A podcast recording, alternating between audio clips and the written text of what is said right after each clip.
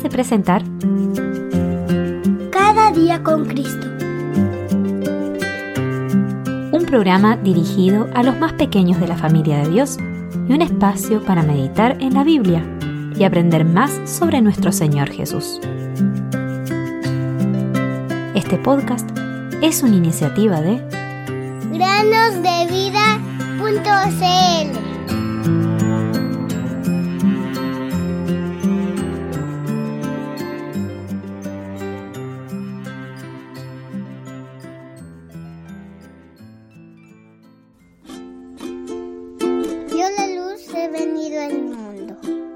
para que todo aquel que cree en mí no permanezca en tinieblas.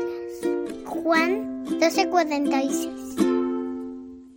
Bienvenidos queridos amigos y amigas a un nuevo día de meditaciones en el podcast Cada día con Cristo.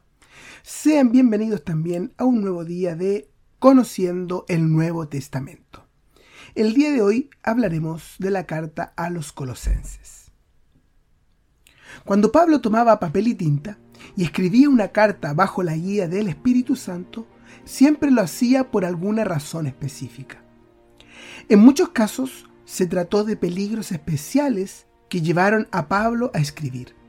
Y eso fue lo que sucedió con la carta a los colosenses. Los creyentes en Colosas, como todo creyente, eran hijos de su tiempo. Es decir, estaban influenciados por su entorno. En Colosas existían influencias tales como la cultura griega y la influencia de la cultura judía. Al leer el capítulo 2, vemos dos peligros que surgían de esto.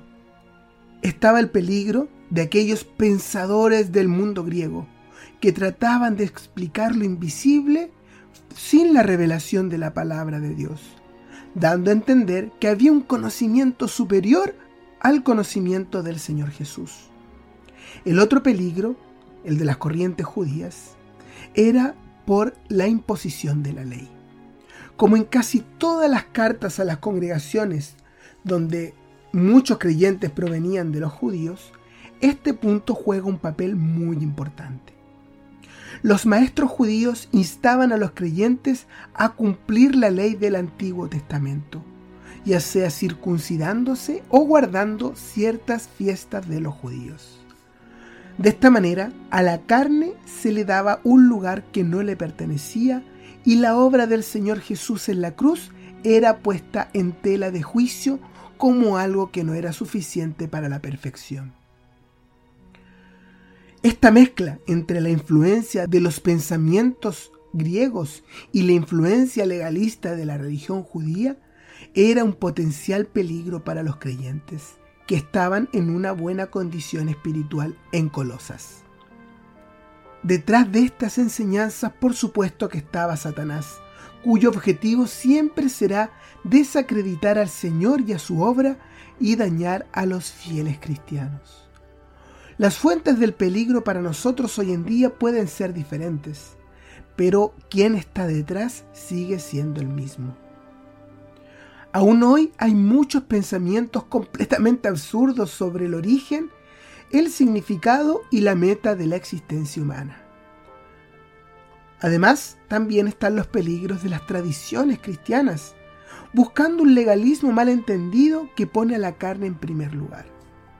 Es obvio lo mucho que las tradiciones cristianas y judías se han entremezclado a lo largo de los siglos, y el diablo intentará todo para quitarle al Señor Jesús el lugar que le pertenece solo a Él. Donde quiera que haya un peligro, siempre hay una cura. Y Pablo no trata primero acerca del peligro entre los colosenses. Recién en el capítulo 2 va a hablar de estos peligros. Lo primero que hace es hablar de algo completamente diferente. Nos presenta el remedio, lo excelente, es decir, la grandeza y la gloria del Señor Jesús. Casi ninguna otra carta del Nuevo Testamento nos muestra la gloria del Señor Jesús tan claramente como la epístola a los colosenses. Esta es una hermosa forma de corregir. Pablo no silencia el peligro, sino que muestra la gloria del Señor Jesús como algo importantísimo para resolver el problema. Nuestros problemas hoy en día pueden ser diferentes, pero el remedio sigue siendo el mismo. Los dos primeros capítulos, hasta el capítulo 2, versículo 19, establecen la enseñanza de Pablo. Allí Él nos muestra quién es Cristo para Dios y quién es para nosotros.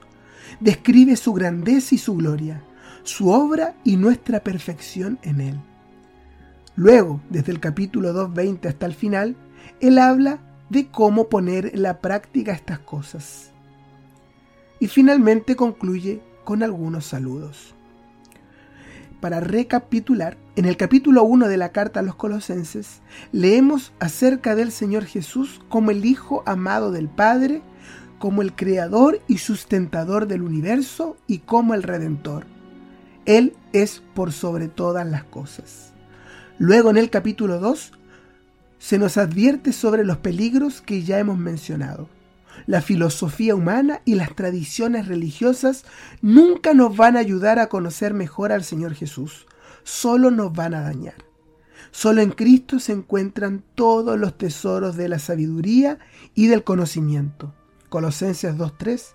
Y la plenitud de Dios habita en él. Colosenses 2.9.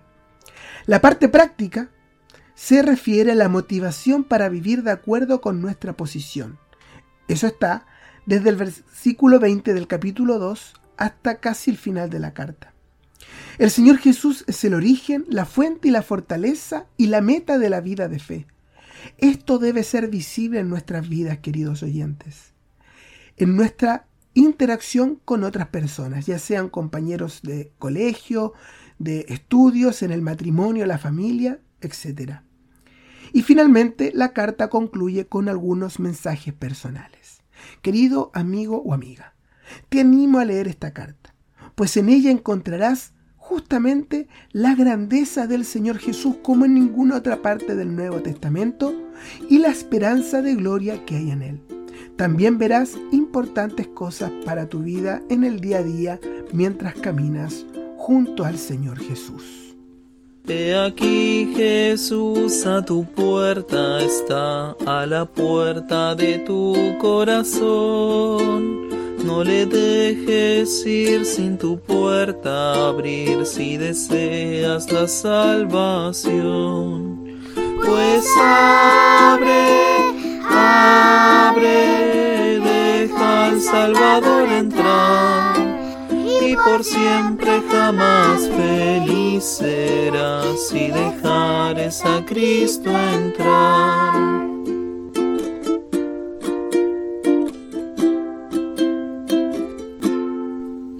He aquí Jesús a tu puerta está, a la puerta